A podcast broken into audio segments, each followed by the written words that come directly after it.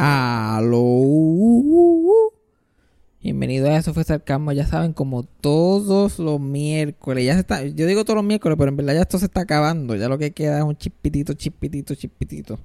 Nos vamos a coger un break de Navidades. So, todavía están a tiempo para ir al show de la, la bendición todos los miércoles en el Teatro Choricastro en Santurce. Las taquillas son en PR Ticket. Es un show diferente de stand-up toda la semana. Está este que está aquí. Me estoy refiriendo a mí, por si acaso no están viendo a quién estoy se- señalando. Yajaira no va. Está Esteban Ruiz. Está Cristina Sánchez. Está Mike Filipe Olivero. Y está Oski Morales. Y nosotros ahí contamos nuestras boberías, hablamos nuestras penas, después ponemos a hablar mierda con ustedes allí en la baja, tú sabes, normal chilling. Es un buen jangueito para estar. Pero hasta aquí ya son en PR Ticket. El último show va a ser todos los miércoles. El último de este año va a ser el 11 de diciembre. So, tienen hasta el 11 de diciembre. El que no ha ido, apúntese. Y el que haya ido una vez o dos veces nada más, póngase ready y motívese. Este capítulo de esto fue sarcasmo. Este es el capítulo de Thanksgiving. So, feliz Thanksgiving. Que este jodido pejo. Cállate. Cago en la madre. Ah, se joda también. Yo me- esto es Thanksgiving también. Tras que estoy haciendo un capítulo de Thanksgiving que ni debería. Y venimos a ver. Todo el mundo se coge vacaciones. ya era me, ya me está mirando como que. "Cógelo Con calma, pay. Con calma. Esto se puede editar. Con calma. Pues este capítulo es de Thanksgiving. Hablamos de mis traumas de Thanksgiving. De los traumas del maratón del pavo. Los voy a dejar que adivinen cuáles son mis traumas con el maratón del pavo. Y terminamos hablando de los tres chiflados en la gotita del saber, de los tres tuyes. Y Yajaira quedó en shock con la historia que yo le he contado. So, si ustedes son familiares con los tuyes, pero ustedes, ustedes se creen que saben más o menos lo que pasó ahí. Yo cuento ahí la novelita de los tres chiflados al final. Y está bastante bueno este capítulo. Este capítulo está bueno, me gusta. Está gracioso. So, ya saben, Teatro Choricastro. Vamos a estar todos los miércoles hasta el 11. Taquillas en PR Ticket. Happy Thanksgiving. Nos vemos. Ya Jaina playing thing. Eso fue sarcasmo. Fue lo único que había. Eso fue sarcasmo. Lo escucho todos los días. Eso fue sarcasmo. En el trabajo tú tranquilo. Eso fue sarcasmo. Con Fabián Castillo. Ya llegó el pavo, ya tú sabes lo que eso significa. El meme favorito de Puerto Rico. ¿Cuál? Llegó el pavo. ¿No has visto Ay? Dios. Ya llegó el pavo. ¿No has visto esa porquería? Yo lo tapo cada año, pero siempre en los Ah, tú lo, chats tienes, tú, lo, familiares. tú lo tienes como que Nazi again. Yeah, Lo Nazi marca again. por favor, no me lo enseñé otra vez, güey. Lo entendí. Lo Sí, en los chats entendí. Llegó el pavo. sale. Ay, Dios mío. Llegó el pavo. Y la gente te lo envía como que, ay, Dios mío, brutal. ¿Quién es el que cantaba eso? Eso no fue live en un Yo show. ni sé, yo ni sé quién es, un dominicano ahí. Eso era, yo me acuerdo que era live en un show, un live performance. No sé quién es. Y él empieza "Prr", como que le No sé, un tipo cara. ahí. Un tipo ahí tratando de hacerse famoso. Y, ah, yo sé lo que voy a hacer. Yo voy a hacer. prrr, Cuando diga que es el pavo, lo voy a hacer. Ya tú verás. Y me imagino que tuvo que haber pegado por un tiempo. Hizo fiestas patronales por toda República Dominicana. Ah, ese es el tipo que hace. Esa es la versión del gallo de nosotros. Algo así. Debe ser. Esa, esa es su, su, su propia versión. Pero el equivalente. ya estamos en las navidades. Y como ya yo he dicho en los shows stand-up y todo eso, que es la época que la gente empieza a joder. Está en negación de lo mierda que es su vida. Como que, ay, las navidades. Como que todavía no es. Thanksgiving es ahora. Cógelo suave. Vámonos con calma. Todavía Vamos no a ha pasado ni Black Friday. Vamos a llegar a las navidades cuando lleguemos. Cuando lleguemos. Ay, Dios, qué época para torturarme. Entonces ya la gente está diciendo, ay, tú eres, tú eres, tú eres como el Grinch, ¿verdad? Tú eres como el Grinch. y yo, no, no soy como el Grinch. Soy una persona normal. Que a mí las navidades no me... Porque, porque yo tengo que hacer lo que la gente le dé la gana. Tú Yeah. celebras, porque tú la celebras, yo tengo que... Ay, eh, ¿qué, ¿Qué esperan de mí? Yeah. La gente tiene que, no sé, entender que no todo el mundo celebra las fiestas de la misma forma. Yeah. Es un problema que, que hay en Puerto Rico, que todo el mundo quiere que tú, ay, pero si son las navidades, todo el mundo quiere que todo el mundo esté igual de emocionado. ¿Qué tú quieres? Que me, que me nube empiece a coger por la calle porque es Navidad. No, entonces es la peor época del año para trabajar las 7.25 en ese cabrón parking. Es la peor época, la peor época. Ya, ya empezó el desastre, el desmadre de los desmadres. Ya yo estoy como que, ay, Dios mío, yo no aguanto, yo no aguanto, yo no aguanto una Navidad más aquí en este parking. Lo dices cada año. Ay, cada vez, eh, cada vez más en serio. Ajá. Cada vez es más difícil. Es que ya yo estoy, Dios mío, como la... ya, cada vez que yo pienso como que ya, ya yo he tenido el peor día que voy a tener aquí. Ya he tenido el peor día que voy a tener en este parking. Ya no va a haber más ninguno peor. Ya con esto ganado. Y de momento viene otro. ¡fuf! cada dos o tres meses viene uno que le gana. Especialmente en las navidades. Ya ni te sorprende. Pues ya la primera señal de Navidad en el estacionamiento donde yo trabajo es el festival ese de Pascua que hacen en el viejo San Juan. No sé. un festival de... Ponen unas Pascuas ahí en el Paso de la Princesa para que la gente compre y por alguna razón se forma el crical del año.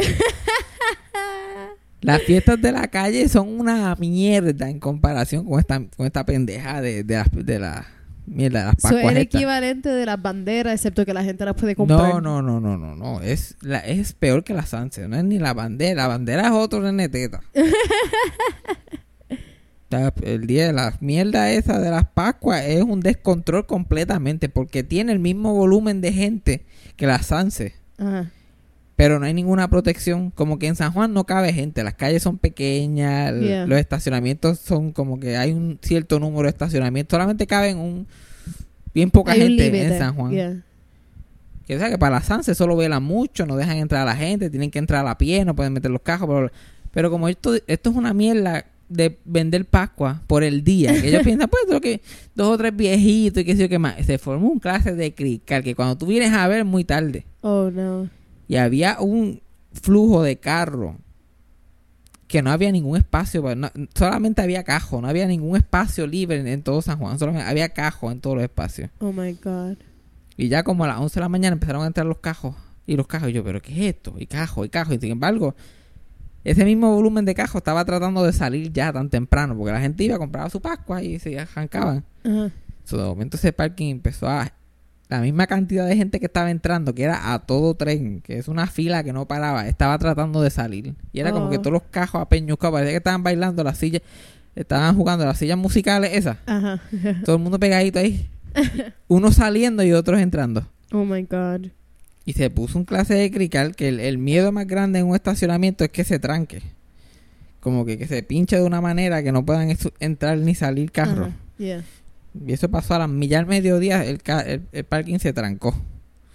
Y normalmente cuando el parking se tranca es que un huele bicho, pues está así en el primer piso y ve que alguien va caminando para su cajo. Y es como, ay, yo me voy a parquear para donde van ellos. Y se quedan en el mismo medio, esperando que esa otra persona, y la otra persona con esa calma no, no, no se da cuenta que el parking completo está paralizado porque esa persona está montando el coche de los nenes con su santa calma Yeah. Que sea bostezo, mira, ¿para dónde, para dónde quedamos? ¿Vamos para plaza? o vamos, y entonces está la abuelita montando, si la abuelita entrometida vuelve y se baja, bueno, pero se van a montar y ellos están ahí chilling y hay una persona en el medio porque no sabe guiar, No, sabe, no sabe acomodarse para el lado. Y La No. persona está ahí como que, no, yo me voy a quedar aquí porque yo no sé moverme mucho. Entonces yo me voy a quedar aquí y todos los carros detrás son los que van a entrar y ahí se, se combinan con los que van a salir y se forma un crical. Sí, porque hay una rampa para gente que está entrando y una rampa para gente que está saliendo, pero se unen. So, porque es- tienen que pasar por el mismo sitio.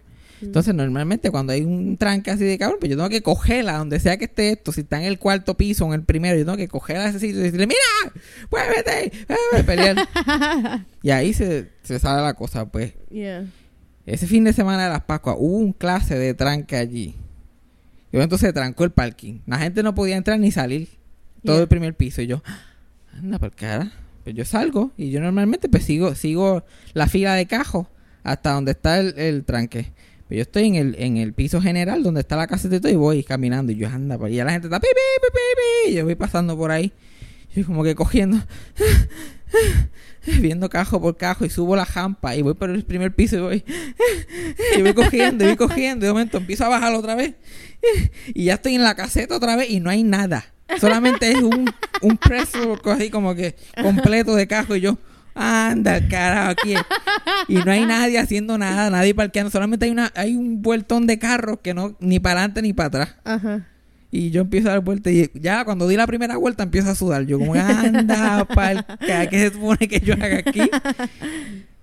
Y para hacer otra vuelta y yo le y yo la superviso, mira que, que vamos a hacerla, yo no sé, y yo no sé qué está pasando y yo tampoco. Entonces, mi, única forma de yo me paniqué, lo único que hacía seguía dando vueltas a ver si aparecía un opening. Y la gente pi pi pi pi mirándome, mira, ¿qué pasa? Y yo, yo no sé, da un break. Da un break. Yo estuve como casi 10 minutos. Like paniqueado. Yo decía, Dios mío, yo no sé. Yo creo que esto- yo creo que aquí se jodió el parking. Este estacionamiento tiene casi 60 años. Yo creo que yo lo descojoné. Yo como que, mira, se van a tener que bajar de los carros y seguirlo. Porque aquí no hay break. Dejarlo No hay break para nadie. Entonces, la gente es tan, hija- tan cabrona. Porque la gente peleando, todo el mundo insultándome y tocando bocina Ajá. y gritándome cosas. Yo como que, sí, cabrón, porque a mí me encanta. Yo, la- esta es una bromita que yo lo estoy haciendo a todo el mundo. Yo no la estoy pasando mal ahora mismo. No, para nada. Y mientras estoy tratando, dando vueltas y tratando de resolver, hay una vieja lo que, mira, ¿qué está pasando? Y vuelve a pasar otra vez. Y yo, mira, ¿qué está pasando? Y yo ignorándola. Porque, ¿qué carajo voy a hacer con explicarte a ti, vieja cabrona? Ajá. Yo, mira, lo que pasa es que los cajos, tú me vas a dar a mí la fucking respuesta. Te vas a estar preguntando. ¿Verdad? En vez de dejarte hacer tu trabajo. Ajá, yo estoy como que, yo, me voy a parar con ella. No, mira, lo que pasa es que yo, un cricar aquí. y la vieja cabrona seguía. Cada vez que yo pasaba, mira, pero ¿qué está pasando? Y después me dice, y se cogió y se bajó del cajo, porque esa es otra. Se bajan del cajo como si fueran a ayudarme. Ajá. La vieja se bajó del cajo y se fue detrás de mí. Oh my God. Y yo, mira. Y yo, ¿qué? ¿Qué? Dejaste entrar muchos cajos y era un jebulo aquí. Ay, Dios mío. Y yo como que, mira, vieja cabrona. Yo estaba volviéndome loco. ¿En serio? ¡Móntate en el cajo! ¡Móntate en el cajo! Y ya por ahí escupía, porque es que son unos cabrones. Yo, yo, yo los dejé entrar. Todo el mundo se mete ahí a, a, a lo loco y después es culpa mía. Ajá. ¿Qué tú quieres que yo haga? Que me meta los, los cajos en el bolsillo, que, que, que haga como Bewitch, mueva la nariz Ajá, y los ya cajos está. empiecen a, a- a desaparecer. Lo lindo es que yo cojo y tranco el parking porque ya no puede entrar más nadie en lo que yo veo como yo puedo sacar a esa gente. Ajá. Y la gente como quiera pelea. Ay, ¿qué pasa? Yo no quepo. Ay, y yo, tú no llevas 11 minutos allá afuera, cabrón. Tú, como, tú no estás viendo que aquí hay como un problema porque el parking no se movió por más de 15 minutos. Yeah. Todos los carros ahí, ellos afuera como quiera querían entrar. Yeah. Esperando para meterse. Pero yo un jebulú, no, no podía, nadie podía entrar, nadie salir, la gente jodiendo. Ay, Dios. Qué maravilla. Al final, lo que, lo que hicimos fue que metimos los carros que estaban dentro del, del estacionamiento, algunos de ellos en los parking reservados, para hacer espacio. Ajá. Como que metas en los reservados y ahí hicimos un espacio y pudimos empezar a dejar a la gente salir por otro lado. Yeah. Yo ni yo todavía ni entiendo qué fue lo que pasó ahí. Simplemente demasiado volumen de carro.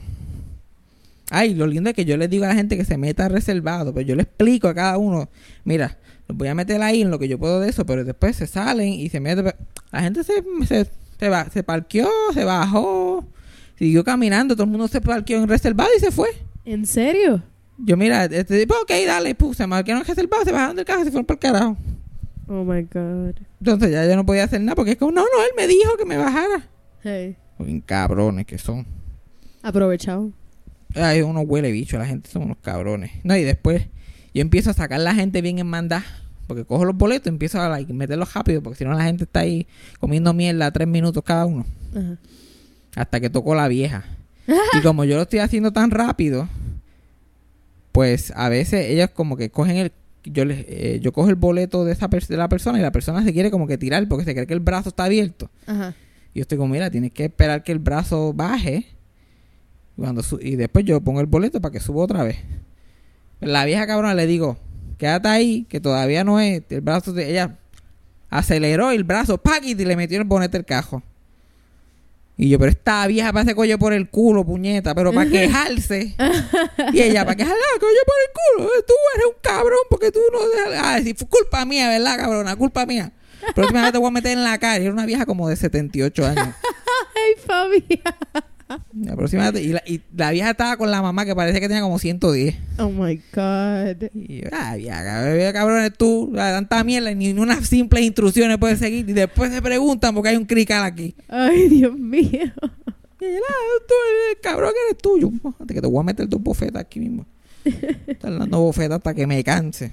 Porque, chacho, llega el punto que uno empieza ahí a ofrecer bofetas. Es la única forma que yo me puedo calmar. Ya así, así es la cosa. Pues te voy a dar un puño. Esa es violencia. El único pu- ese es el único punto que tengo a favor. Tú vas de 0 a 100. No, yo no voy a ser así. Yo, yo he dicho, las, las peleas que he tenido, las he tenido 50.533 veces. No, pero yo digo 0 a 100 porque es como que tú te aguantas por tanto tiempo. Pero cuando, cuando caes, caíste de 0 a 100. De estar totalmente calmado y estar de manejando, like, manejando la situación, te vas a 100 a que le caes puño. Tú no, Yo tú no que mira, canto de vieja cabrona. Todavía, cabrona. Tú te puedes morir. Yo una vez le dije, es un viejo. ¿Qué? Viejo que siempre pelea cada jato. Es un viejo, pero un viejo clichoso, cascarrabia. La que parece un bulldog, su cara es así como que guindando. así, like. "Buh". El hombre siempre está peleando y hablando malo. Siempre. Siempre. Todos los días llega. Está jodida mierda. Siempre una fila aquí. ¿Dónde carajo me parqueaba ahora? Y yo, mira, hay uno de impedido. Porque el viejo tiene como mil años. Y hay uno de impedido ahí. Ay, jodida mierda, puñeta. Lo de ahí está bien. Me van a dar un ticket, ¿verdad? Me encojono. Y el tipo siempre está murmurando estupideces. Ajá. Y antes peleaba por usar la máquina. Todo el tiempo estaba peleando. Y iba donde mí, mira, cabrón. Oh my Ponme, God. pon- ponme la mierda que yo no sé pelear con ella. Un viejo que lo que quiere es problema todo el tiempo, problema. Yeah. Y viene todos los fines de semana al parque. Todos los fines de semana sin fallar, sin fallar, sin fallar. Y yo peleaba con él. Cada vez que venía peleaba con él. Un día yo le dije, mira, puñet, ¿tú no te piensas morir pronto? Porque tú estás como que viejo para estar jodiendo. Yo no voy a, yo no puedo seguir a este, a este paso. Y se quedó tan soso que no me ha vuelto a, a pelear por nada. ¿En serio? ¿eh? Él sigue peleando, pero, pero conmigo no pelea. Nice. Eh, va- ahora va a las por fin aprendió a usar las máquinas. Yo lo veo así con cara encojonada, pero... porque antes no había forma de enseñarle. yo le decía como que, mira, tú pones el boleto por aquí, ay, hazlo tú. Mierda esa, yo no quiero aprender esa porquería. Era así todo, todo era una fucking mierda. Y si no habían parking de impedido, ay, mi madre. Todo era insultar a todo el mundo, que bla, bla, bla. Una vez yo le dije, mira, pero la próxima vez te estacionas en la tumba de la madre que te marió. Te estacionas ahí, chilling. Oh my God. Y el chacho, pues, pero viste, el, el tough love con el viejo ha hecho progreso, porque ahora el viejito aprendió a usar la maquinita callado. Ve independiente ahora, ¿ves? Exacto, ¿eh? uno tiene que también ponerse fuerte con ellos, con la gente mayor, uno no puede dejar que se te monten encima. Y él siempre encuentra, ya yo le dije un sitio secreto para parquearse también, para cuando no consigue de impedido, se mete en otro parking ahí que siempre está cerca, Yeah. para que no jorobe, pero mira, calladito, calladito, no dice ni amén. en ese mismo Jebulu de las Pascuas, porque eso duró dos días y pasó, los dos días pasaron Dos días. Jebuluses brutales. mío. Yo creo, yo- si yo tuviera que hacer un, un cálculo, yo diría que 200 mil personas compraron Pascuas ese día. Porque era una cosa que no tenía, no, no tenía pie ni cabeza.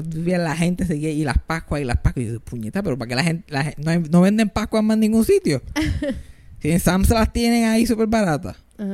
Una persona me jodió con lo del mínimo del parking otra vez. Ah, of course. Y era un chamaquito joven. Con una pelea ahí. Entonces, a mí me molesta. Lo más que me molesta del trabajo es los otros empleados que trabajan conmigo que lo cogen suave. O yo no puedo coger. eso. Yo como, ¿por qué tú, por qué tú lo coges tan suave? Insúltalo, insúltalo, bríncalo para arriba.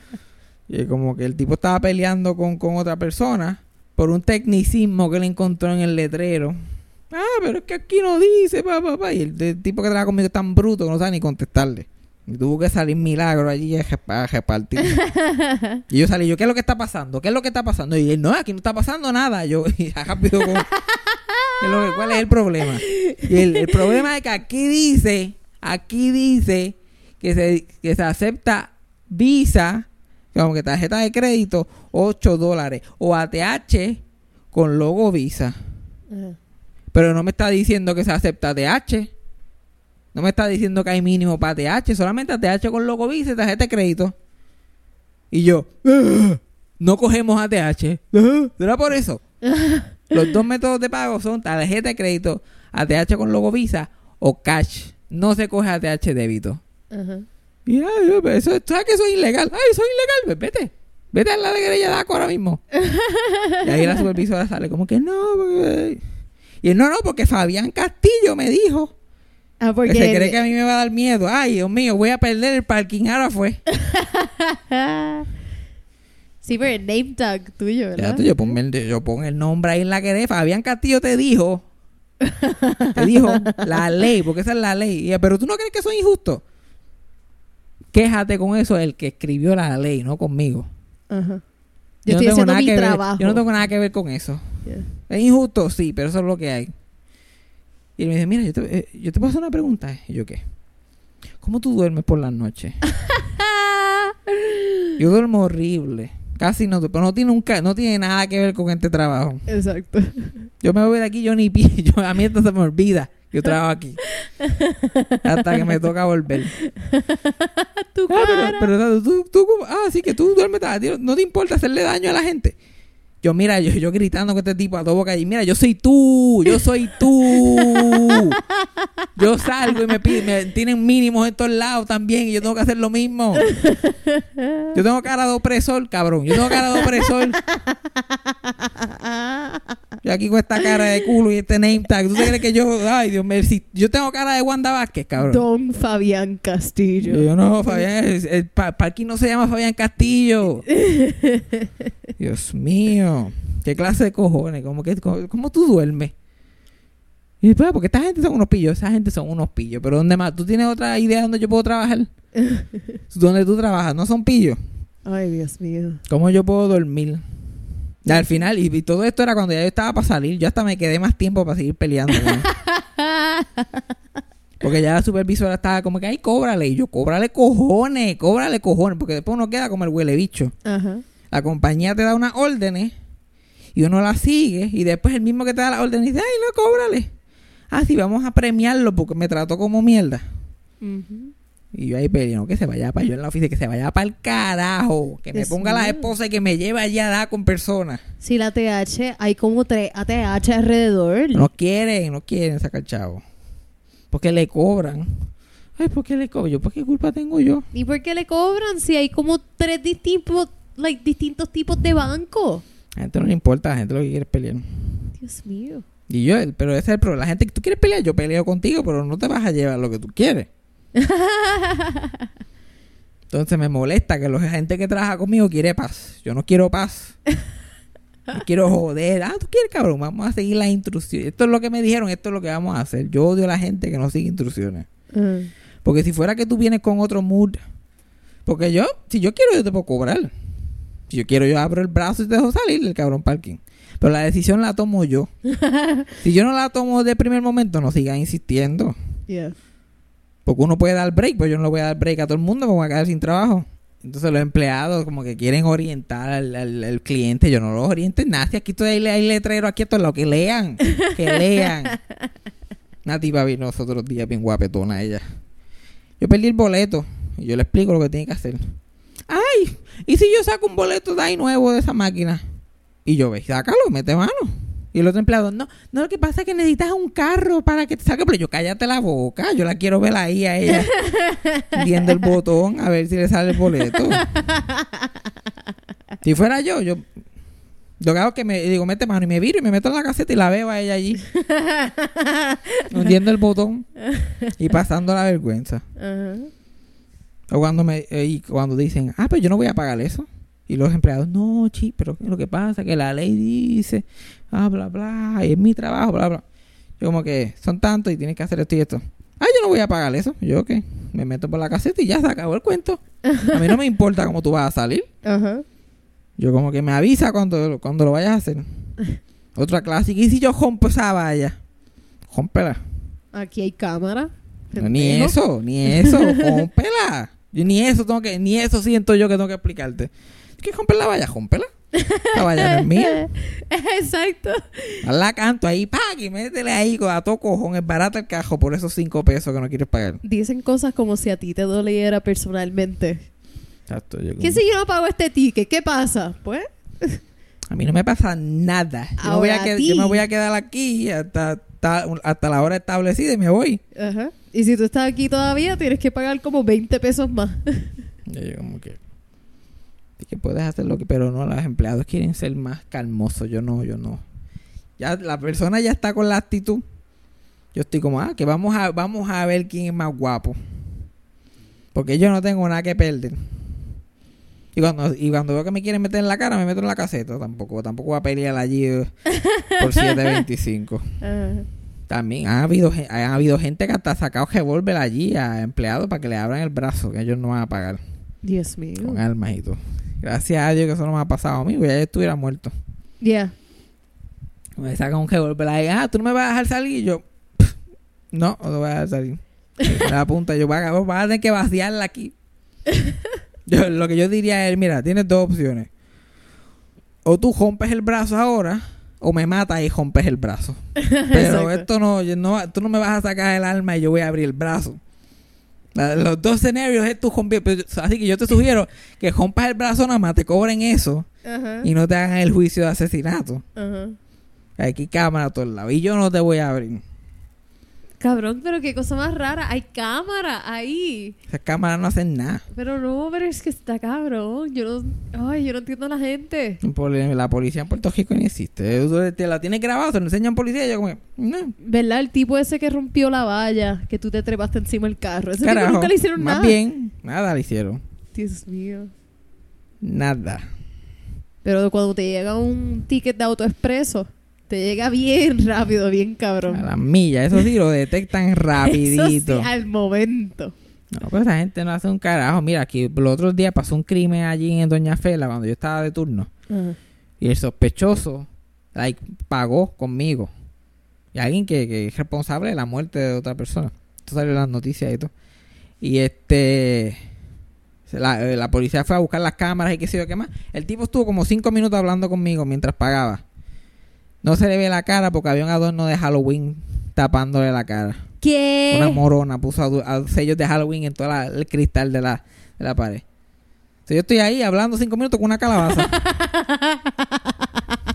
y se ve clarito cuando yo, en vez de hacer el proceso de boleto perdido, le doy un boleto que hay ahí random y yo, toma, vente para el carajo, janca por ahí para abajo". Así que yo soy cómplice de un asesinato si venimos a ver. Porque a lo mejor, lo mejor si le hago ese procedimiento no le, alcan- no alcanza a ella. Yeah. Pero como pero el, tipo- el tipo está, obviamente el tipo se veía que iba a matar a alguien porque estaba con ella y mira, y yo, "Ah, mira, un boletito por aquí.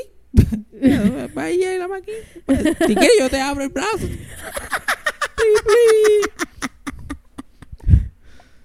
Exacto. Porque, Pero ta- si porque te- ta- porque también depende de dó- dónde me coja. Exacto, porque, Porque si, si, te si saca es un sábado, si, es un sábado- si me, si, me, si me lo llega a sacar, ahí no nos vamos. Pero si yo veo que tú tienes ganas de matar a alguien, yo como que dame yo no intervenir, dame yo no meterme en el medio. Ah, tú- todo, todo depende, y todo depende de mi mood. Porque puede ser que un día yo esté como que no, puñe, ¿qué, qué carajo te pasa a ti? ¿Qué tú vienes aquí a mandar? Pero si yo estoy como que a mitad de un capitulito bueno de Netflix, todo depende del turno. Yo estoy, yo estoy en el turno por la noche, yo estoy escuchando algo bueno, y me estoy like, ¿qué? ¿Qué tú quieres? Ah, boleto, toma, arranca vaya por el carajo. ¿Cuánto es? Cinco y pico. Ah, olvídate, yo te lo cobro en ATH, dale, arranca para el carajo, oye. este. que tengo que ver qué le pasa a Rose en Golden Ajá, Girls. si es, otra, es una situación así, pero yo como que. Y ahora con el Disney Plus. Ajá, yo, cabrón. yo, toma, toma.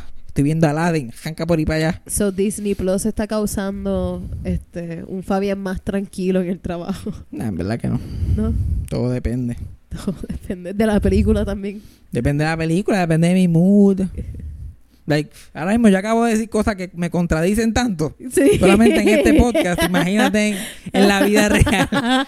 es como que Depende de donde me coja, depende de mi mood, depende de que me han texteado, como que el minuto antes. de- si veo que vas a matar te Exacto. dejo salir, pero si me sacas revólver ni para el carajo. Exacto. Si tú me dices, mira, yo voy a ir a matar a alguien y estoy tarde, no puedo hacer las cosas, pues yo te brego, yo trato de bregarte el asunto. Pero si tú vienes con actitud y me sacas un revólver, nos vamos a tener que matar. Yo no sé cuál es, qué es lo que tú no entiendes, Yajaira, de esta Es dinámica. claro, es claro, es obvio. Tiene Sí. todo el sentido del Sí, mundo. es verdad, es verdad. Pero mira, gente que trabaja conmigo dos y tres veces y yo llevo años trabajando allí y nunca me ha pasado. No. Nunca he estado en esa posición. Una vez me dieron con un revólver en la parte de la cabeza, pero Dios mío.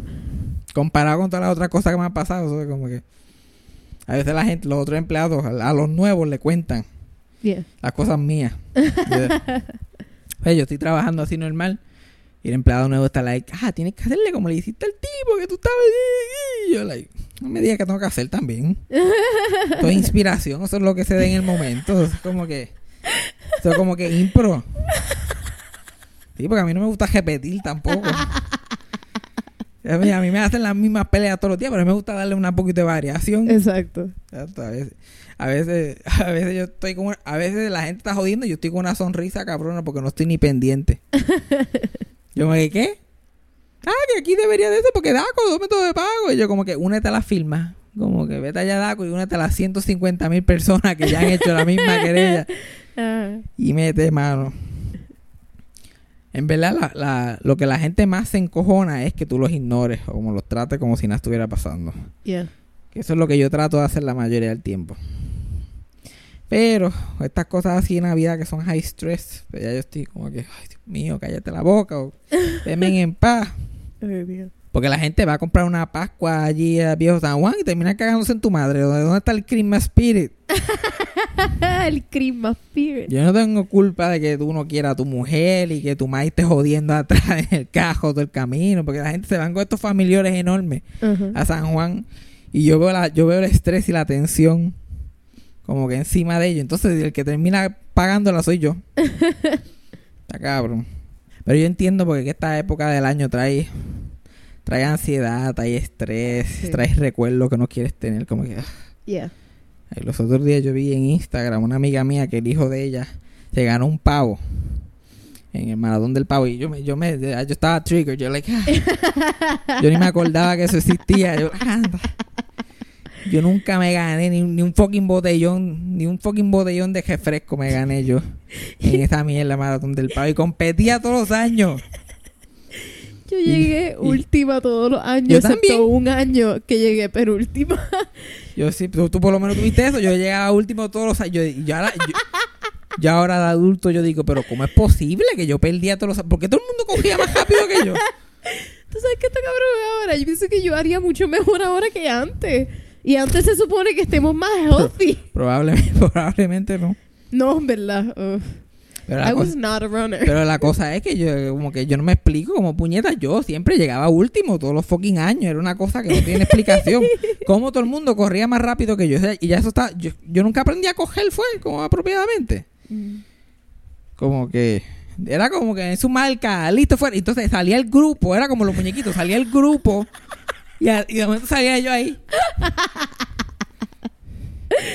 Y yo, ¿cómo es posible que todo todo el mundo más o menos tiene la misma velocidad? Y después estoy yo atrás, cogiendo lo más que puedo y parece que estoy caminando Yeah.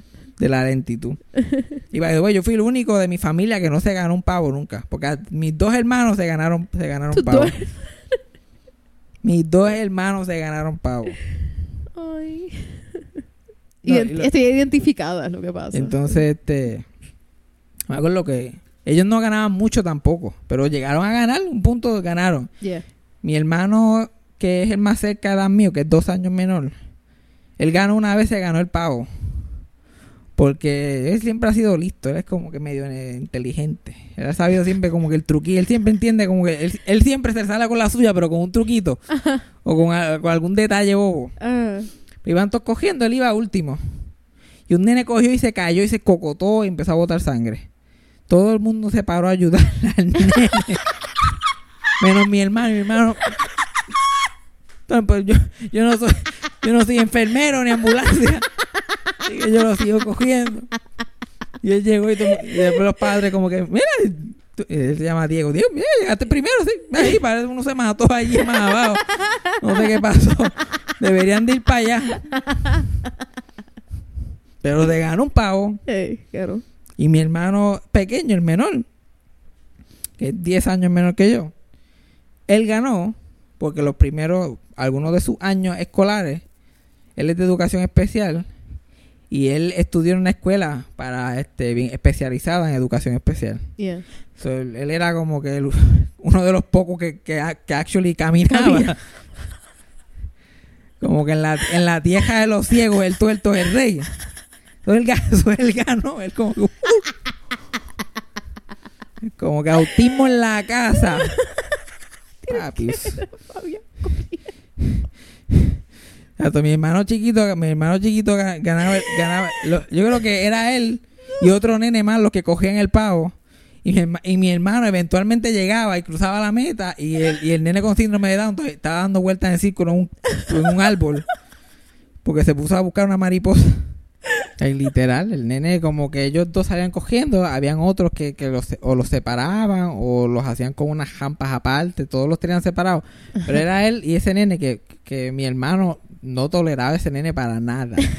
El nene más cute no podía ser y mi hermano no lo soportaba. Me acuerdo que ese nene, este, él tenía síndrome de Down y, y él era, siempre estaba tratando de, de estar, ser amigo de mi hermano. Como que, y le decía el nombre, like, que mi hermano se llama Franco y le Franco, Franco. Y, mi hermano, no, no, a gritar a tu boca. Y, y el nene, como- y el nene el- mi hermano literalmente escupiéndole la cara de, de- de- del grito y, el nene como que, Oh my God. Franco, Franco. Y sí, iba para donde la mamá. Pero esos dos, ellos, ellos eran los, los, los, los top tiers de la, de la escuela. So, ellos eran la verdadera competencia en el, maratón, en el maratón del pavo. Y era como que quién se distraía primero que quién.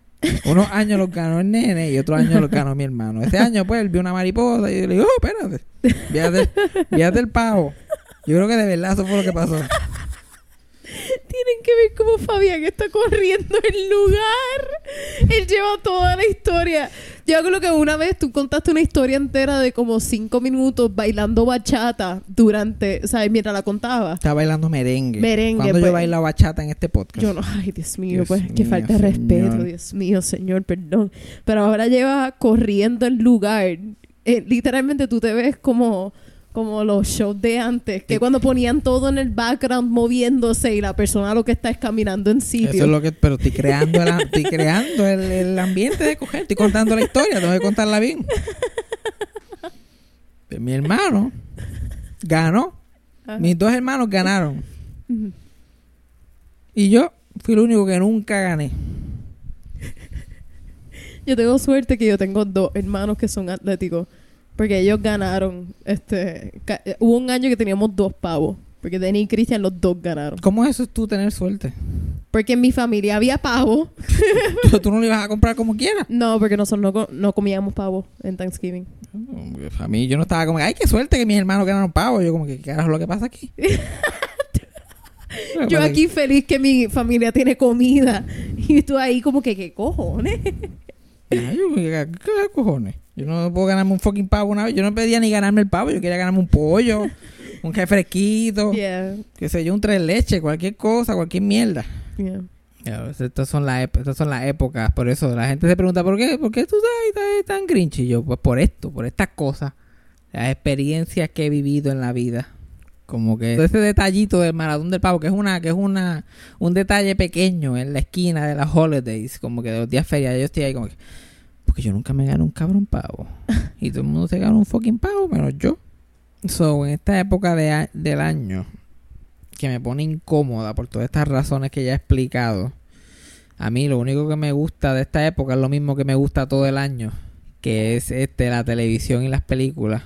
Ahí que yo aprovecho, por lo menos puedo ver películas de Navidad, series de Navidad y todas esas cosas. Eso es lo único que me motiva. Like, yo me acuerdo que mi papá era, era- desde chiquito así fue fanático de- del Macy's Thanksgiving Day Parade Mm. y siempre lo veía cuando era chiquito y después nosotros lo veíamos así todos los Thanksgiving, lo veíamos en televisión, y a mí me gustaba.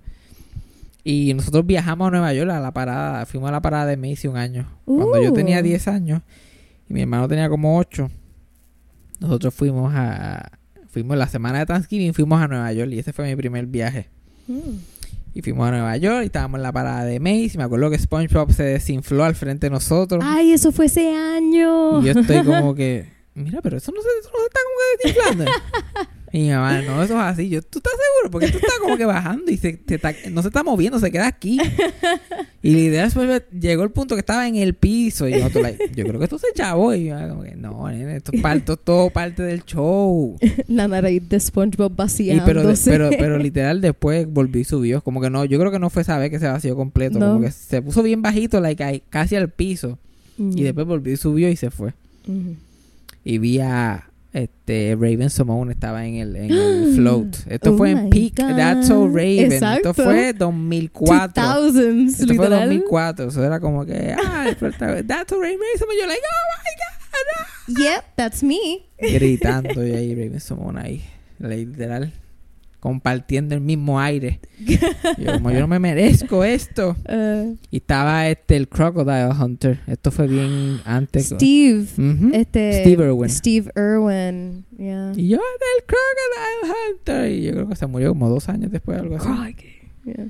Dos o tres años después. Yo estaba súper motivado, eso me lo disfruté. Pero, ¿tú sabes lo que yo mayormente hice cuando yo estaba en Nueva York esa semana? Ah, ¿Qué? Ver televisión. Mm, No me sorprende. Ahí me acuerdo que hubo- estuvimos cuatro días solamente.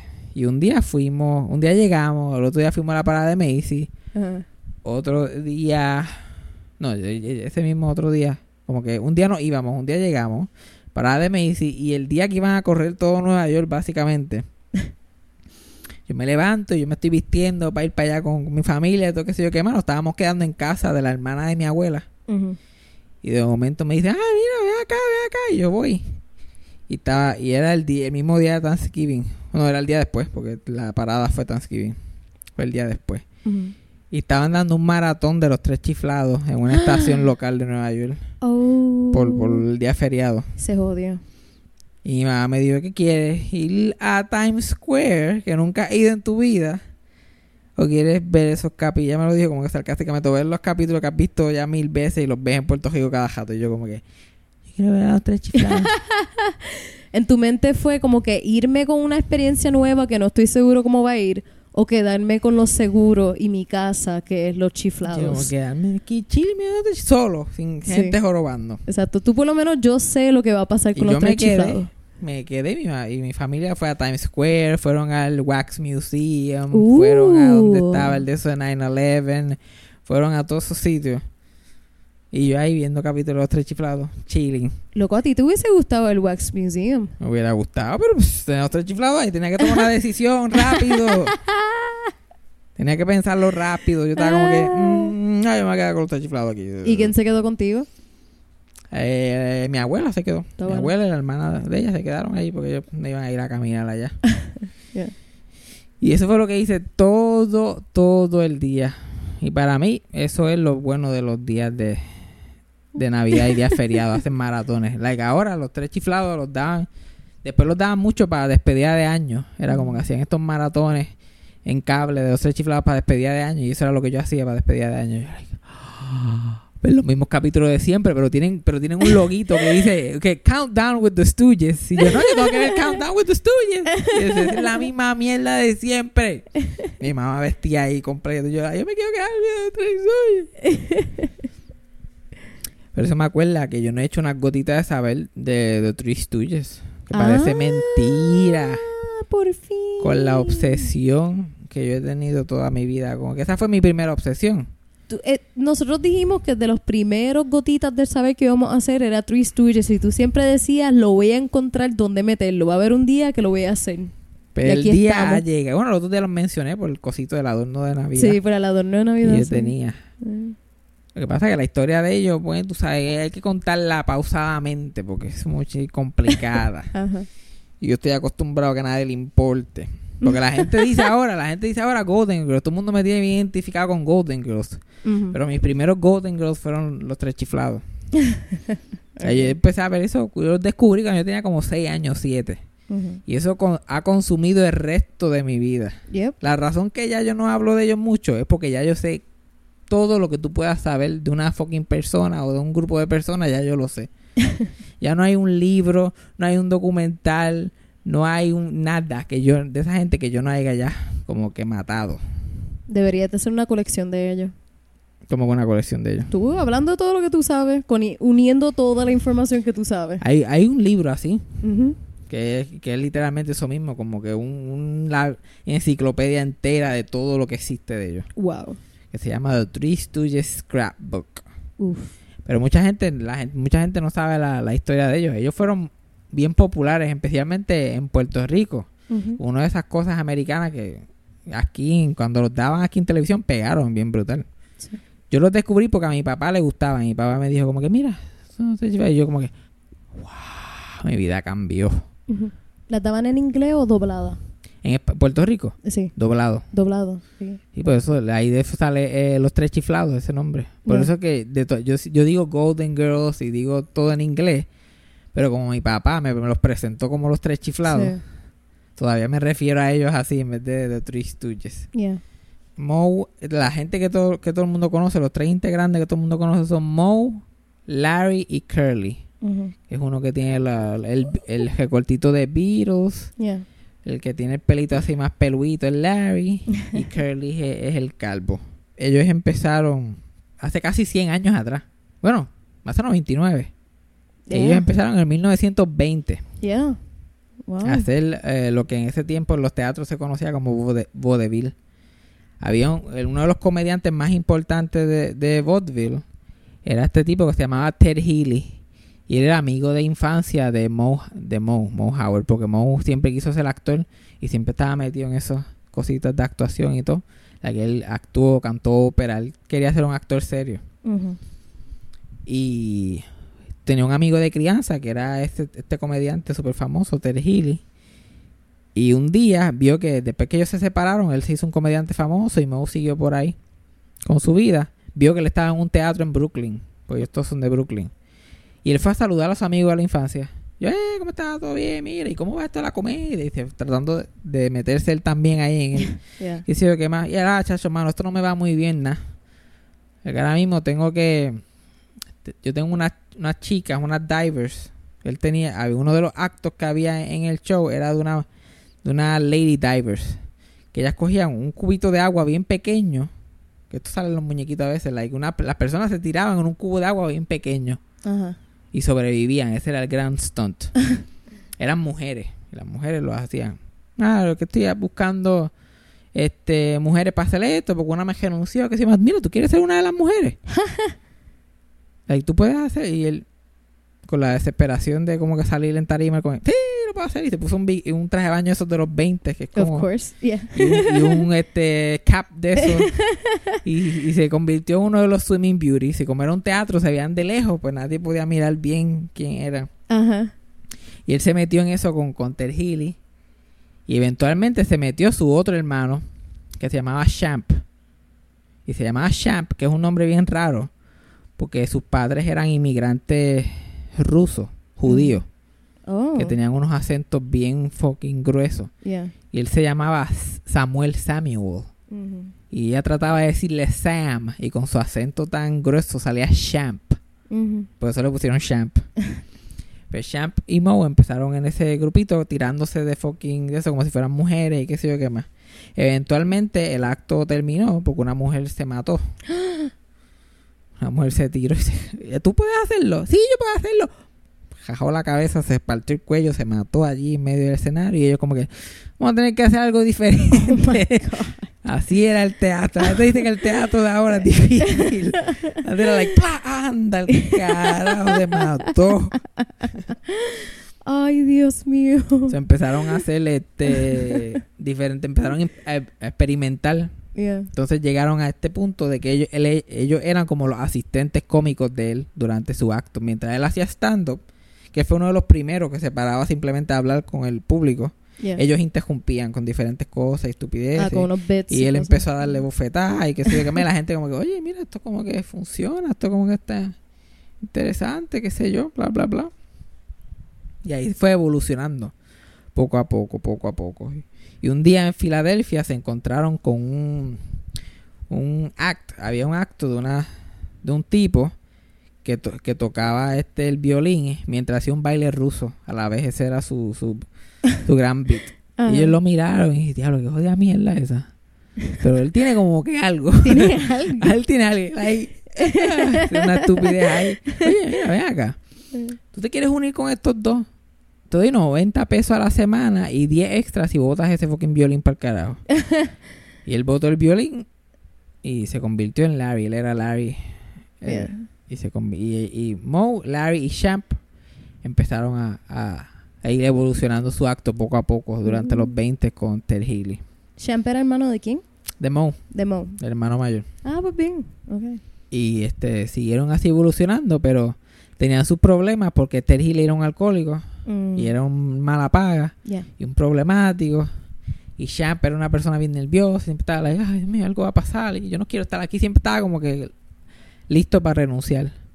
Y lo, lo único que lo mantenía en el show era que Mo y Larry sacaban de su bolsillo extra para darle más a él, Ah, para que él se mantuviera. Eventualmente él no pudo más y se salió. Y es como que, ah, ya no tenemos a Champ, necesitamos un tercero. ¿Quién vamos a conseguir? Pues entonces Mo reclutó a su otro hermano. Tenía un hermano chiquito Ajá. que se llamaba Jerome y le decían Babe. Y él estaba empezando haciendo cositas cómicas por ahí en diferentes teatros también él estaba tratando. Ajá. y lo reclutaron como para ser parte del, del grupito. Pero ya, Mo- ya para ese tiempo ya Mo tenía su look. Había descubierto el, el pelito así para abajo y qué sé yo. Y Larry estaba teniendo también el pelo Puffy. puffy así como él lo tenía. Pero Baby, el hermano de Mo, solamente tenía el pelo súper normal, así como de esa época y un bigote. Y yo como que tú no puedes estar así súper normal, tienes que inventarte algo. Nosotros aquí parecemos dos locos y tú ahí súper normal. Y él dame un break, venga ahora. Y se afeitó la cabeza y se afeitó el bigote y viró para atrás. Que la gente, entonces, no es como ahora que la gente se afeita la cabeza por moda. En esa época nadie afeitarse la cabeza era alguien, solamente la gente que se operaba el cerebro se afeitaba la cabeza. O sea, cuando yo llego yo, anda, nos ganaste, nos ganaste. Tienes el trabajo. What name are we gonna give you? porque parecía un mismo loco. Entonces, porque como era calvo, le Yeah. pusieron curly. Curly, yeah. Y ahí fue que em- empezaron ahí. Entonces él se convirtió en la estrella del grupito porque él es el más tostado que estaba de todo. ahí empezaron a coger el auge de verdad. Y empezaron a hacer peliculitas pequeñas y todo, pero todo con este Ted Healy problemático. Mm. Y ¿Él era como manager de ellos o estaba en las películas con él? él estaba en la película con ellos. Ah, ok. Él era como el líder. O sea, que en las películas Moe es como que el que reparte las bofetas y todo eso. Ah, Antes de eso era, él. Era Ok. Ted Healy, como él, como una persona normal, y su asistente, que eran este, Ted Healy and his Stooges. Me acuerda un poquito a Abbott, me imagino, como Algo que cuando así, hacía él era ese straight tipo man, de exacto. straight man. Y él- pero tenía tres Ah. para darle bofeta. ok. Y siguieron así. Event- eventualmente, este Moe y, los demás se dieron cuenta que Ted Healy estaba haciendo una trampita con los contratos de película y se fueron de verdad. Mm. Empezaron a hacer su propia gira y contrataron a otro straight man. Y Ted Healy estaba tan loco que amenazaba con bombas. Como yo te voy a explotar el teatro si tú de eso, yo te voy a demandar cualquier cosa. Oh my God. Eso es este, propiedad intelectual, lo que ustedes hacen, mía y bla, bla, bla. Pero eventualmente ellos siguieron para adelante como quiera y aseguraron un contrato con Columbia Pictures Mm. para hacer este cortometraje. Antes de las películas hacían unos pequeños shorts de comedia. Mm, yeah. Yeah, tú lo mencionaste una vez. Yeah. Exacto. El contrato era de un año con ellos y con una opción de renovarlo el próximo año. Las películas empezaron a pegar, cosa que ellos nunca se enteraron. Porque la estrategia del, del presidente de Columbia Pictures es nunca decirle lo bien que ellos iban, le estaban haciendo para seguir pagándole poco. Oh my God. So, ellos, este, le ellos se dividían como 1.300 pesos entre los tres. Fabián, todas estas historias que tú cuentas siempre son tan tristes Ajá, exacto. Todo el mundo como, diablo, esta gente tiene que tener chavo. No, escuchen en la historia. Dios mío, todas estas personas que tú cuentas antes de los 80 nunca vieron el dinero que tenían que recibir. Ah, pretty much, ajá. Eso Literal, casi todas las personas que tú has mencionado se mueren antes de recibir el dinero adecuado. Wow. Ellos di- pero, pero fíjate, ellos no salieron tan pelados, aunque no, aunque ellos no sabían lo que ellos estaban generando. Moe, además de ser el líder en las películas, él era el, más serio de todos ellos, el que de verdad quería actuar, el que le gustaba el negocio. Él actuaba como el manejador, business manager de ellos y negociaba los contratos. Pues él negoció, como le estaban pagando tampoco, no le daba para vivir, literal, lo que estaban pagando por eso. que ellos grabaran las películas los primeros cuatro meses del año y que el resto del tiempo el estudio les permitiera hacer giras. Pero Entonces en la gira ellos ajazaban porque llenaban coliseos, imagínate, tan pegados que Mm, estaban. yeah. Pero ellos como quiera nunca pensaron como que, oye, nosotros estamos como que pegados. Deberíamos pedir más chavos. Ajá. Ellos literal pensaban que eran AGB. Nosotros tenemos que seguir saliendo en estas boberías porque esto es lo que vende taquilla para nosotros Ay. seguir. Entonces ellos estaban, ellos estaban los primeros cuatro Meses. meses grabando los cortos Y ese tiempo estaban en su casa y tenían una vida normal, pero el resto del año ellos estaban cogiendo trenes porque el avi- los aviones no eran tan populares todavía Yeah. y se tardaban un montón. So, ellos estaban en trenes, hoteles, trenes, cajos, sitio por sitio, nunca veían a su familia. Ahí dándole, pero hacían, pero hacían billetes, estaban haciendo buen- buenos dineros, pero ellos tenían que literalmente joderse, como ningún, Yeah. como ninguna estrella de Hollywood se tenía que joder. Ellos eran estrellas y no lo sabían, viviendo como si fueran como que Oh comediantes por dioseros por ahí de la vida. Tal es el punto que ellos vivían así tan en la calle que Ted Healy murió dos o tres años después que ellos empezaron en Columbia Pictures. Murió como a los 37, 38 años. Oh my God. Porque él era tan problemático que él, el día que nació su, el día que nació su hijo, Ted Healy Jr., se fue a beber para celebrar. Y parece que dijo unas cositas ahí que no le gustaron a alguien, qué sé yo qué más, y le metieron una pela que lo mataron. Oh my God.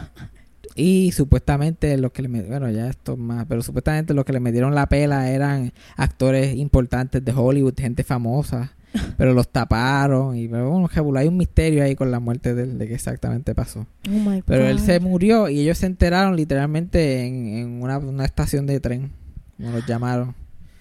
Lo llama un reportero, como que, mira, Mo, un teléfono para ti. pues, Hello, eh, mira, este, que ti- tiene algún statement por la muerte de Ted Healy. Y él, ¿qué? Ya, sí, Ted Healy lo mataron, metieron una pela. Y él empezó a llorar y Larry como, ¿qué carajo te pasa? ¿Qué tú estás? Y coge el teléfono y él, "Ah", empieza a llorar también. Ah. So, yeah, esa es la vida que ellos vivieron en la calle todos esos años. Y entonces siempre le decían, yo no sé si vamos a renovarte este contrato, porque eso de hacer cortometrajes, eso se va a acabar. Es como, como dicen de la televisión ahora, como que esto no va a durar mucho, esto ya, y esto ya se está acabando, bli, bli, bli. Pero siguen sacando show. Y se los renova, y se los renovaban así al último minuto, ¡pum! se los renovaban por los mismos chavos. Es como que pues te lo podemos renovar, pero no hay aumento. Oh my God. Y siguieron así. ¿Cuántos años tú crees, Yajaira, que ellos estuvieron bajo contrato con Columbia Pictures? Ay, no me digas que como 10 años. No, no estuvieron 10 años. Ah. 24 años. Oh my God. Haciendo lo mismo desde el comienzo. ¿Mil qué?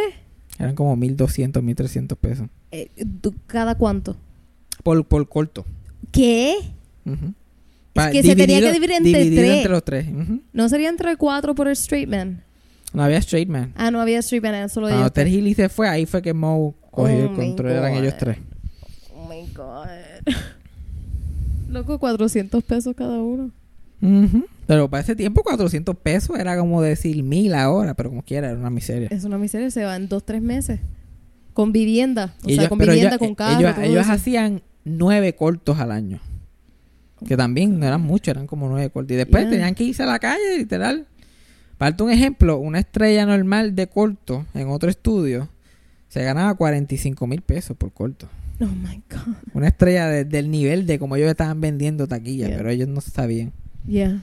Ay, Dios mío. Pero ellos siguen así. Ellos empezaron en el 34. Que literal la radio estaba empezando. Siguieron por ahí en el 34, los 40, los 50 completos. Acuérdate, la televisión empezó en el 48. Ajá. So, ya ellos seguían haciendo cortos y los cortos habían desaparecido. La única gente haciendo cortos todavía era Columbia Pictures con ellos. Bajo- y el presupuesto lo seguían cortando. Y cortando. Y cortando. Pero los mantenían ahí. Y ellos ya viejos, porque ellos se pusieron viejos haciendo esa mierda. Yo imagino que en algún momento hicieron reruns y ellos ni la familia vieron algún tipo de regalía, me imagino. No, nada. Oh, wow. Nada de eso. Y mientras, eh, y mientras esa clava está pasando, Curly solamente está con ellos en Columbia Pictures 12 años de esos 20, de esos 24. Ujú. Él era una persona bien callada, bien, bien tímida, que eso pasa mucho con comediantes o gente que son así como que no se sentía cómoda alrededor de la gente y tenía que beber para sentirse eso. Él empezó a tener un problema de alcoholismo. Mm. También se sentía inseguro por, lo, por, por ser calvo, por tener que afeitarse la cabeza. Se sentía que se veía bien feo y la gente y no podía esconderse. Como donde quiera que fuera, la gente estaba like, ah, Curly, ah, ya, ya, ya, ya, Yeah. ujú". Entonces Mo y Larry se peinaban el pelo para atrás y nadie los conocía. Él era el único que estaba, era el foco todo el tiempo. Y se ponía a beber y se ponía a perform y, y se casó como siete veces. Oh my God. Ah, Porque pues, la primera esposa que tuvo, que todavía no se sabe ni el nombre de ella, como historiadores no saben quién fue, de Mm. tan poco que duró, la mamá lo obligó a que se divorciara porque ya no estaba de acuerdo. Y después de eso, él simplemente siguió casándose, casándose, casándose, casándose. ¿Cuántos años casándose. tenía cuando se murió? Él, Yeah. él tenía 48. Wow.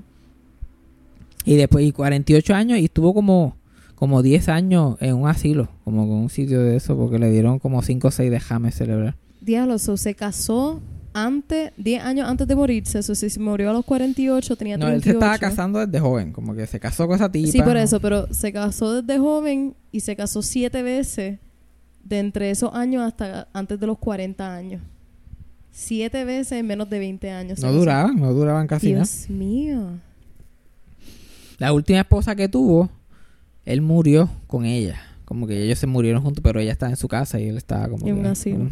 Yeah, Él empezó a tener pequeños derrames y para esa época no se sabía qué era. yeah. Y él empieza, hay algunos cortos que tuve que ya él pierde peso, la, la cara la tiene a jugar. Lo tienen que literalmente grabar toma por toma. Tú lo ves bien súper cortado. Es como que Mo y Larry están haciendo una escena bien rápido. De momento él, un close-up, una línea. Y de momento otra toma y él hace un movimiento. Otra toma y él se mueve para otro lado así. Y poco a poco le siguen dando de jame, le siguen dando de jame. Hasta que en el hay un corto, el último corto que sale se llama Half Wit Holiday. Y ese corto él ni lo terminó porque en el set de ese corto le dio un- el dejame grande que lo, que lo, que lo eh, discapacitó. Ah. Entonces en ese corto él no tiene escena final. Si, eh, si la gente lo busca o lo ve, como que hay una escena que Moe le quita un pastel porque va a haber un pie fight como siempre. Y lo empuja para allá y como que se va de frame y nunca vuelve más a aparecer. El fight es más que Moe y Larry con los demás invitados. Porque a él le dio el de Jame. Ese es el hermano pequeño de Moe. Y Larry lo conoce ya de toda la vida también. Le da este de él queda discapacitado. Ellos como quiera tienen que volver al otro día a terminar de grabar el corto. Esa gente no, no le dieron ni una semana. Yeah. Mete mano porque yo no te estoy pagando para mojonear. Oh my God. Pues Curly se jode. Al punto de que los derrames le deterioraron tanto la mente que los asilos querían sacarlo. Y empezaban a llamar a Moe porque causaba un montón de problemas. Y, llama- y Moe lo que el último em- pichaba. Porque ya lo habían metido en tres o cuatro asilos, tenía que pichar. Como que, mira, llévatelo. que-". Y yo, sí, sí, yo voy para allá mañana. Y lo de Se hacía loco porque ya era como el quinto sitio que lo habían metido. Ah. so sad. Ya. Entonces Curly se, se sale del grupo en el 46 y muere en el 52.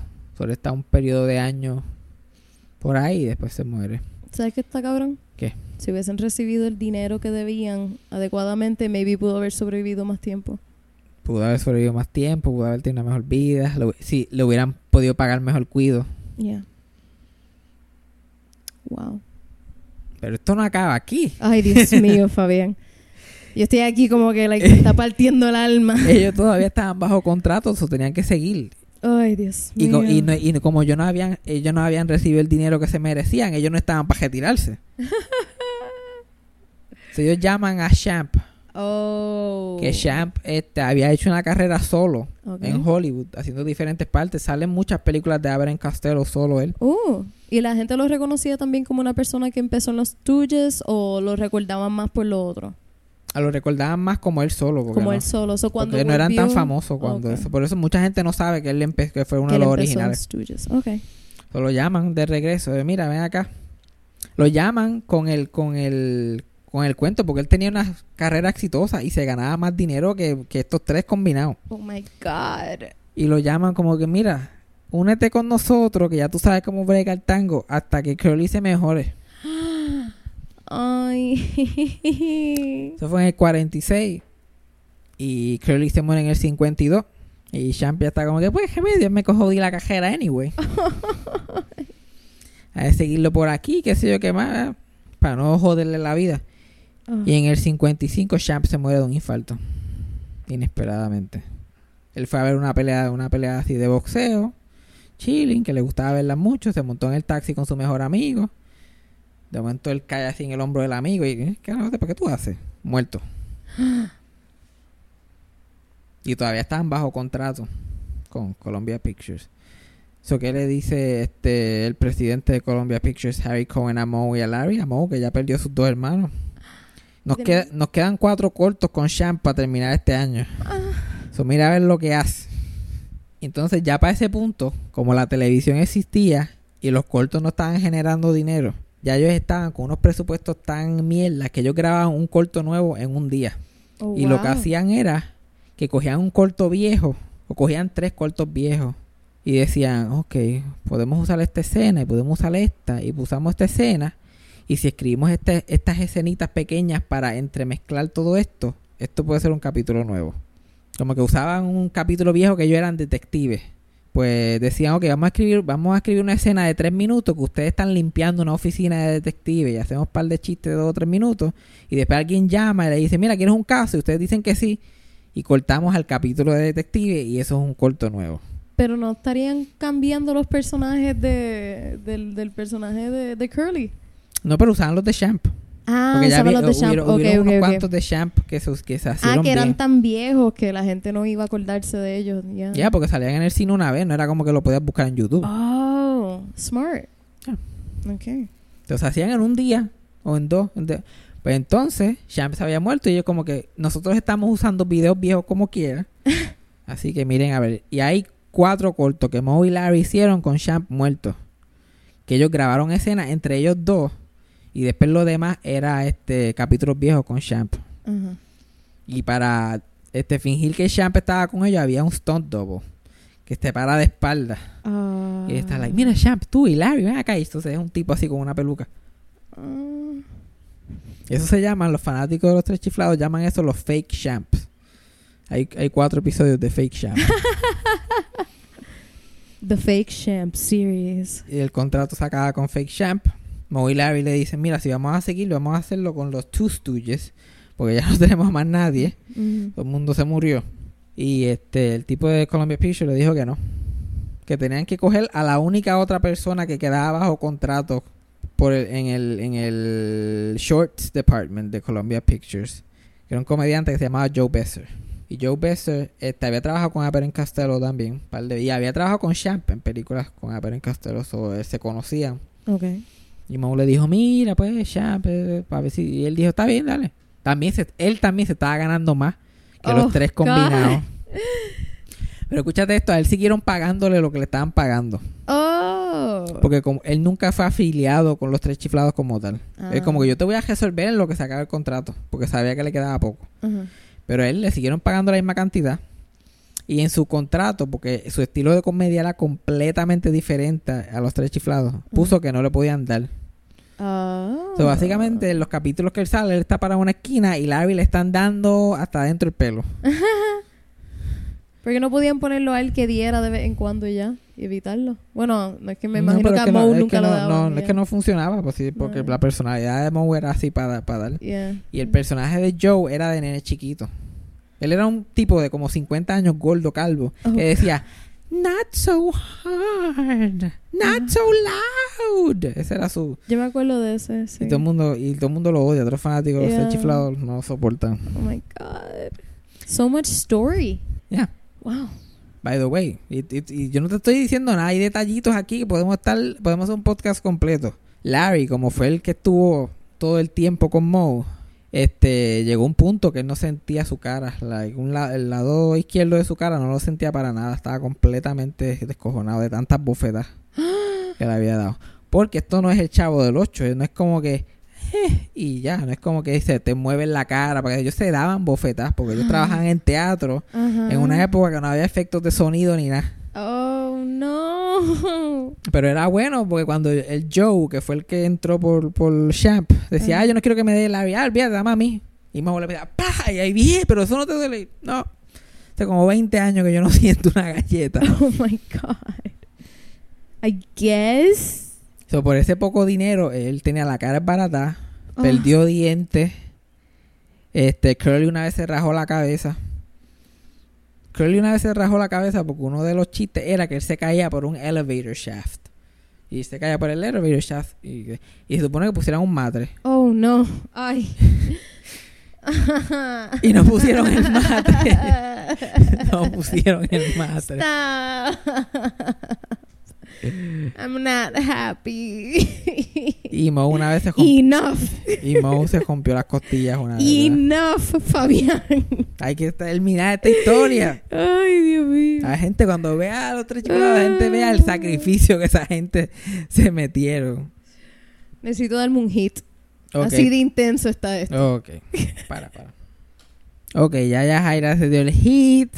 Sí, yo estoy bien. La tuve que, la tuve que talk her down, relajarla emocionalmente porque la mujer iba a tener un breakdown aquí. Estoy tranquila. Continúa. Quiero saber cómo termina esta historia. Ya estoy tranquila y pienso que estoy preparada. Ya, ya esta gente murieron. Curly se murió en el 52 y Ajá. Champ en el 55. ¿Cuánto, ¿Cuántos años hace eso? Ya más de 60 años. Se siente como ayer. Tú, es como si te estuvieras enterando ahora casi. Exacto.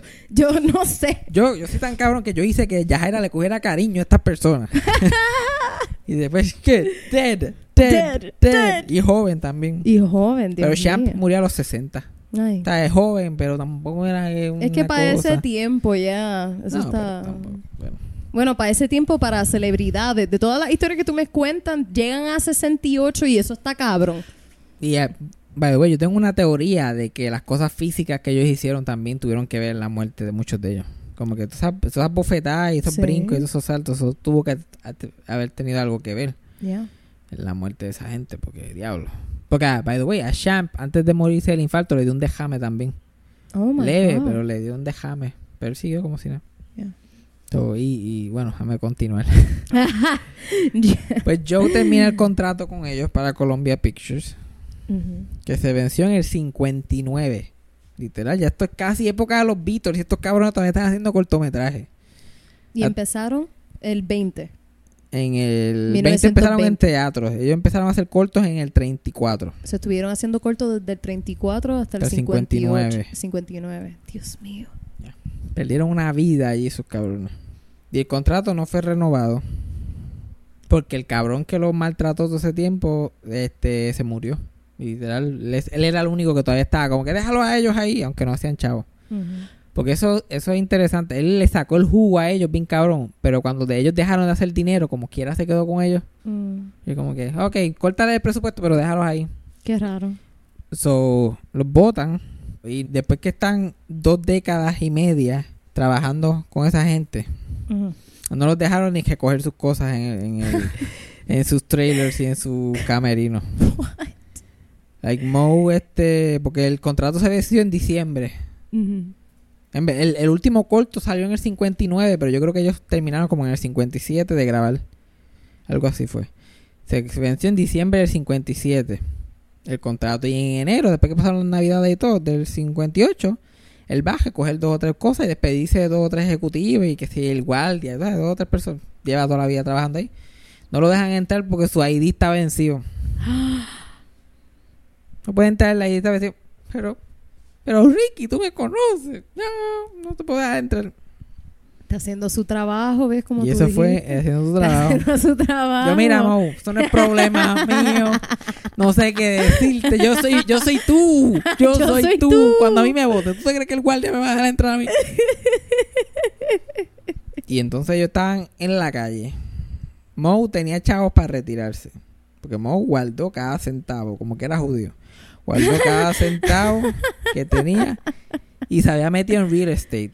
So, él Uh. tenía sus cosas y él, se podía, él podía vivir como una persona normal. Podía Mm. tener una vida. Y, pero Larry no tenía ni dónde caerse muerto. Porque Larry vivía como si fue como el que manejaba a los chavos era Moe y se preocupaba hasta los de Larry. Pensa, él no sabía ni, ni lo que estaba pasando. Él como que, ah, gastando chavo. Él solamente llegaba al set, no se tenía que preocupar por nada. De momento como que, acabó esto. Y él como que, yo llevo viviendo en un hotel los últimos veinte y pico de años. De que no había comprado ni casa. Oh my God.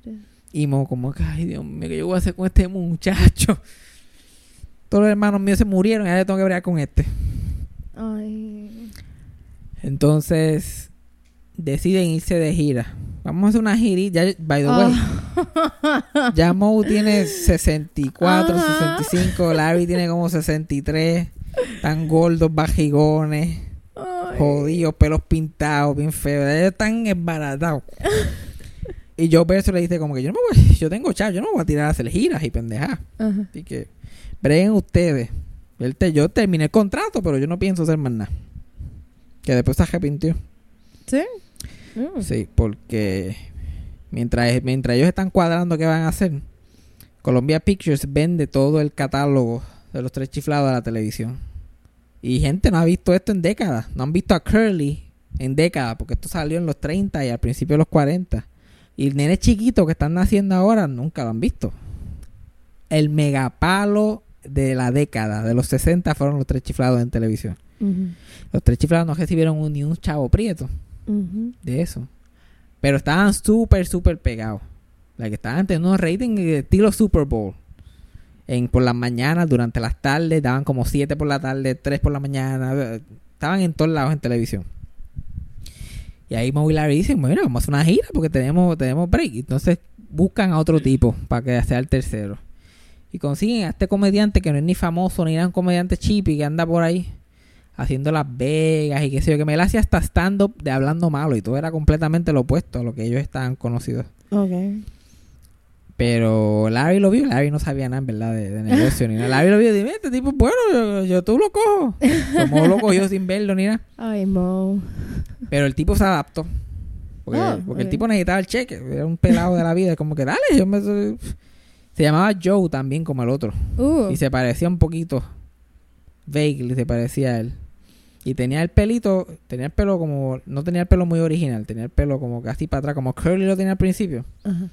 Y él como que, diablo, hermano, ya hemos tenido, ya hemos tenido un Joe. Como que, ¿qué vamos a hacer contigo? ¿Qué nombre te vamos a poner? Y el tipo fue y se afeitó la cabeza. También. Y dijo, ah, mira, me pueden poner Curly. Y él como que, ah, yo creo que eso no va a funcionar.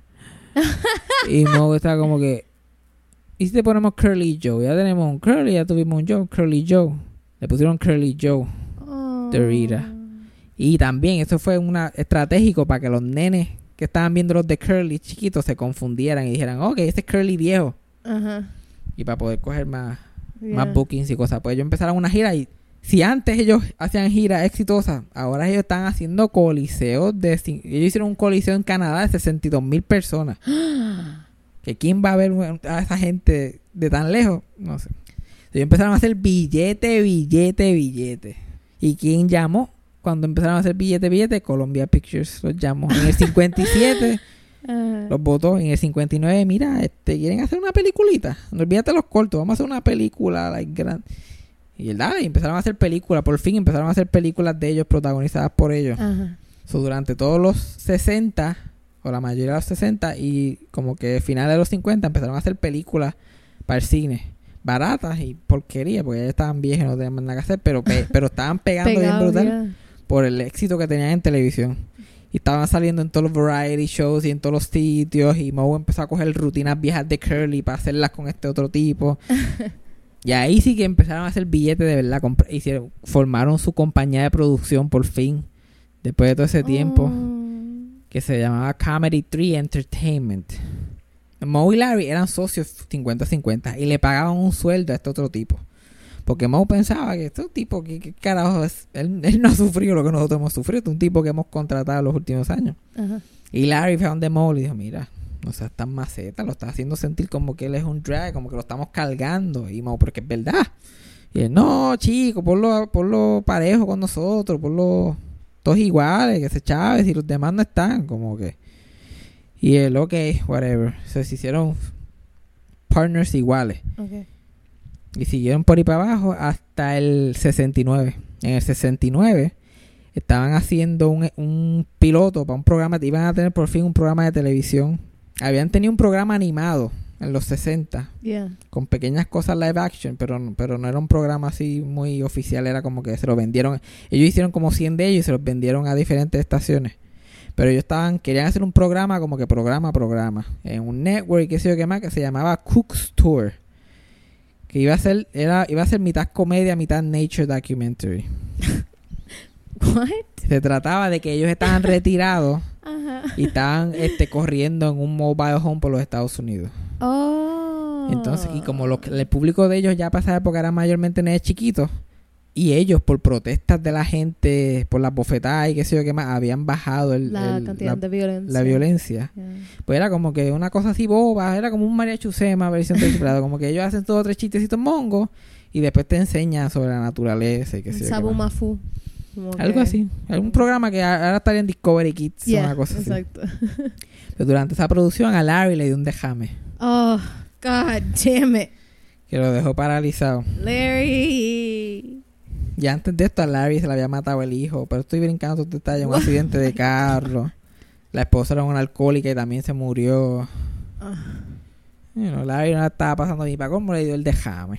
Ay, Dios mío. Y a la vez que a Larry le dio el dejame, ahí Moe dijo como que... Ya We're te- done. Exacto. This is it. Empezamos en el 1920, este es el 1970. Yo creo que estamos, ya estamos todo el mundo cuadrado y todo el mundo está muerto menos yo. Yo creo que estamos cuadrados. Estamos cuadrados. Pero Moe siguió haciendo entrevistas y yendo a universidades a hablar de, de dando charlas y qué sé yo qué más. Visitando a Larry, porque Larry estaba en el Motion Picture Country Home, que es un asilo de actores. De Ah. actores. Y Moe iba a verlo cada jato, como tenía mucho tiempo libre. Y hay muchas ahorita te puedo enseñar como que fotos de ellos bien viejos, Oh. hechos canto. Like, Larry eh, tenía todo su, la mitad de su cuerpo paralizado Ah, y tenía la boca vira Larry. y este, estaba en silla de ruedas, pero él participaba porque en el asilo hacían paradas de silla de ruedas y decoraban las sillas de ruedas. y Entonces hay Oh, fotos de él so con, con, con, con trajecitos y disfraces y mierda y él... eh, porque él seguía siendo chistoso, él trataba. Ah. Y todos los años en el talent show del asilo, este, el Moe iba para cantar con él Take Me Out to the Ball Game. So, Moe iba, Moe echó canto también y ellos como que cantaban y siempre ganaban. Y un año Moe no pudo llegar porque estaba enfermo, ya él estaba enfermo también. Y Larry tuvo que cantarlo solo y él estaba un... ch- Bueno, pero esto...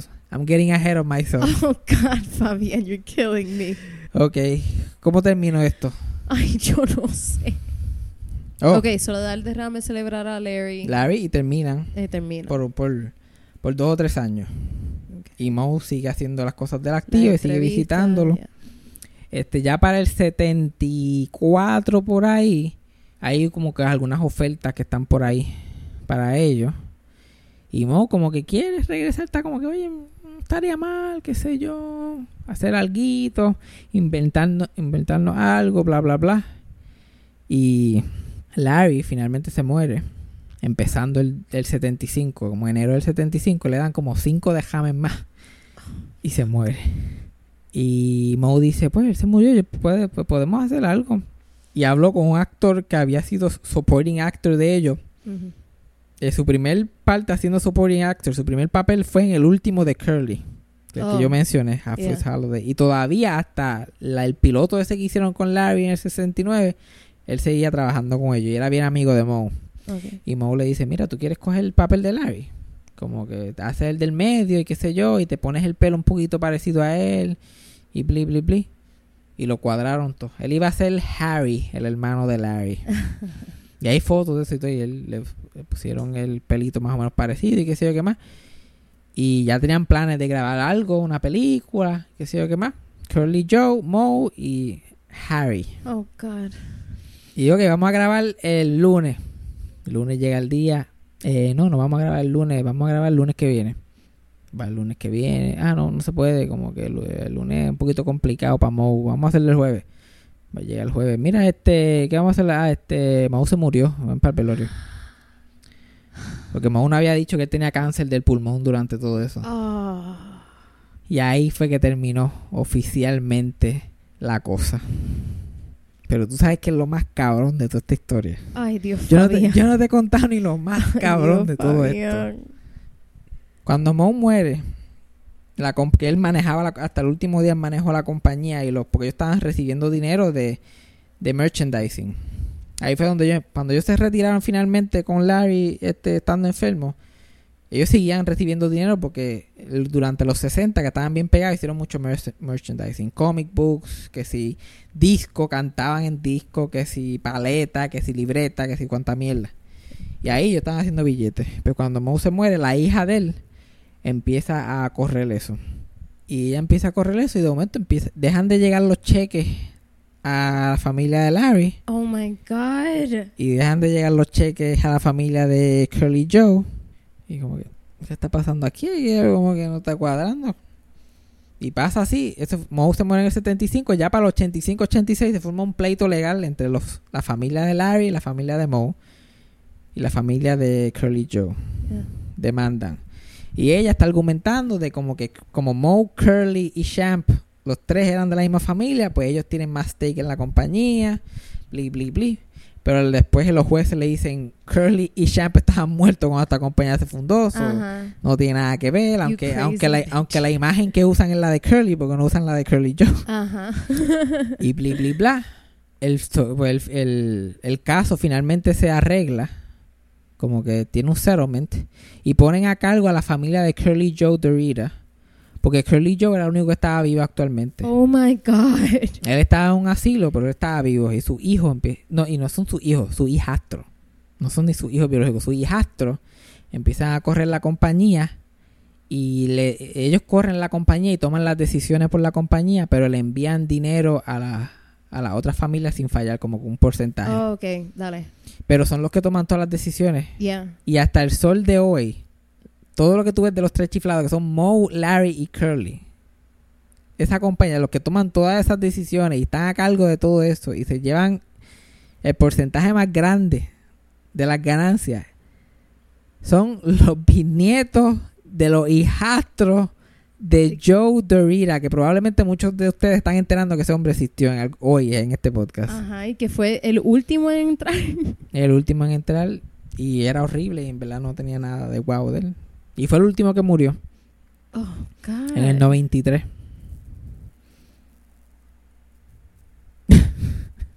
ya él está procesando lo que acaba de escuchar. Me duele la espalda, mano. Le duele la espalda de toda esta, toda esta situación, le tiene la espalda jodida. En verdad me puso tensión de más Antes, que antes tenía. de terminar, vamos a decirte el último detalle de todo esto. Porque te ¿Algo dije. bueno? Sí, algo chévere. Ay, Dios, Este- no. That wasn't convincing.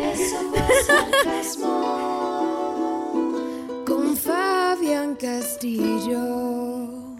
Eso fue Sarcasmo con Fabián Castillo. Producción, edición y tema musical por mí, Yajaira del Mar. Co-creado por Freddy Alonso y escrito por Fabián Castillo con material adicional por Javier Carmenati. Síguenos en las redes. Yo soy Yajaira del Mar en todas las redes sociales y pueden conseguir a Fabián como Fabián Castillo en Facebook y Fabián Castillo PR en Instagram. Gracias por escuchar. Hasta la próxima. Eso fue sarcasmo.